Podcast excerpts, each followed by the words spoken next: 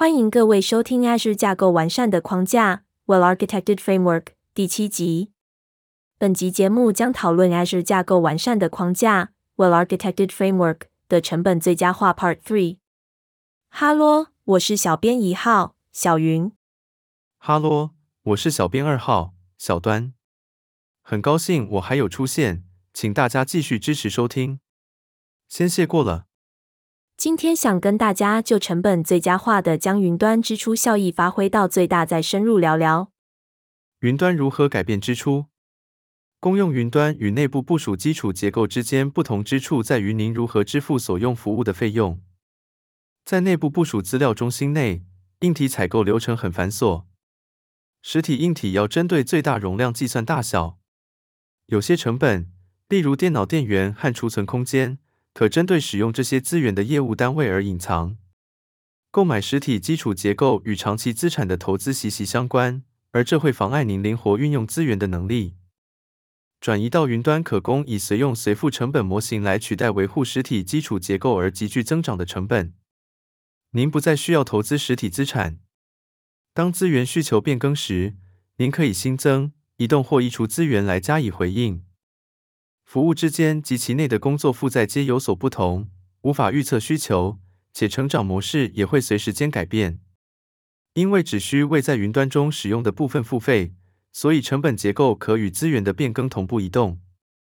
云端基础结构可处理不断变动的资源使用方式案例，将长时间处于非使用状态的资源在不使用时予以关闭，完全不产生任何成本。随着需求的增加，资源配置可随着成功的服务自动成长，而不必等待下一个采购周期。您可动态新增及移除其他资源，以回应可预测和无法预测的需求高载。在有效率的架构中，资源的部件会符合需求。如果虚拟机器的使用率大部分时间不到百分之十，则在计算和成本方面都是浪费资源。反之，使用率达到百分之九十的虚拟机器表示使用了大部分可用资源，为资金的有效利用。以百分之一百使用率执行系统会发生引进效能问题的风险，请务必确保在发挥最大效率时不会拖累系统效能。需求很少固定不变，因此为了确保效率，请务必尽可能调整资源以符合需求。优化 IaaS 成本。在解决方案中使用虚拟机器等基础结构及服务 IaaS 资源时，与 VM 建立关联的成本通常占支出最大宗。计算成本通常是费用最高的项目，第二名是储存成本。花时间最佳化用多少付多少的资源，可对您每月的账单金额造成很大的影响。让我们看看降低您计算和储存成本的最佳做法。第一，计算。有几个选项可用以节省虚拟机器成本：一、选择较小的虚拟机器执行个体大小；二、减少虚拟机器执行的时数；三、利用计算成本的折扣。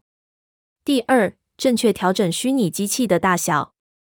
正确调整虚拟机器大小是比对虚拟机器大小与个别所需资源需求的程序。如果 VM 在执行时的闲置时间达百分之二十五，则减少 VM 大小会立即降低成本。执行个体系列的虚拟机器成本呈现性，每放大一级就会使成本加倍。相反的，VM 每减少一个执行个体大小就会将成本减半。Azure Advisor 会识别使用量过低的虚拟机器。Azure Advisor 会监视虚拟机器过去十四天的使用量，然后找出任何使用量过低的虚拟机器。连续四天或以上。CPU 使用率小于或等于百分之五及网络使用量小于或等于七 MB 的虚拟机器，即视为使用量过低。第三，实作虚拟机器的关机排程。如果指定其使用 VM 工作负载，却持续执行 VM，这就是浪费钱。您可以在这些 VM 不用时将其关机，可在 VM 解除配置时省下计算成本。例如，开发环境很适合在组织下班时间关闭。因为开发通常在上班时间内进行，您有数个选项可以将 VM 解除配置。例如，一，您可使用 Azure 自动化，只在工作负载有需要的期间内执行 VM。二，您可以在虚拟机器上使用自动关机功能，以排成一次性自动关机。三，您可在 Azure 入口网站中手动停止 VM。您应该一律使用 Azure 控制项来停止 VM。从 VM 内部关闭作业系统，并不会解除配置其 Azure 资源，所以会继续累积成本。第四，套用计算成本折扣。Azure Hybrid Benefit 有另一个方法可最佳化 Windows Server 和 SQL Server 执行个体的成本。其可供针对具软体保证的 Windows Server 或 SQL Server 内部部署电脑使用授权来作为这些 VM 计算成本的折扣。然后，您就可以在已启用执行个体上减少或消除 Windows Server 和 SQL Server 的成本。有些虚拟机器必须一直保持启动并执行。也许您有一个用于生产工作负载的 Web 应用程式伺服器阵列，或者您有一个支援虚拟网络中各种伺服器的网域控制站。如果您确定这些虚拟机器会持续执行一年或超过一年，则可购买保留的执行个体，以降低更多成本。Azure 保留的虚拟机器执行个体 Azure RI。可供购买一年或三年期的预付计算容量，相较于随用随付的计算资源，其节省的成本相当可观，最高可达百分之七十二。第五，VM 磁碟储存体的成本最佳化。针对不需要高可靠性和效能磁碟的工作负载，您可使用降低成本的标准储存体。例如，针对不必与生产工作负载完全相符的开发和测试环境。您可选择使用标准储存体。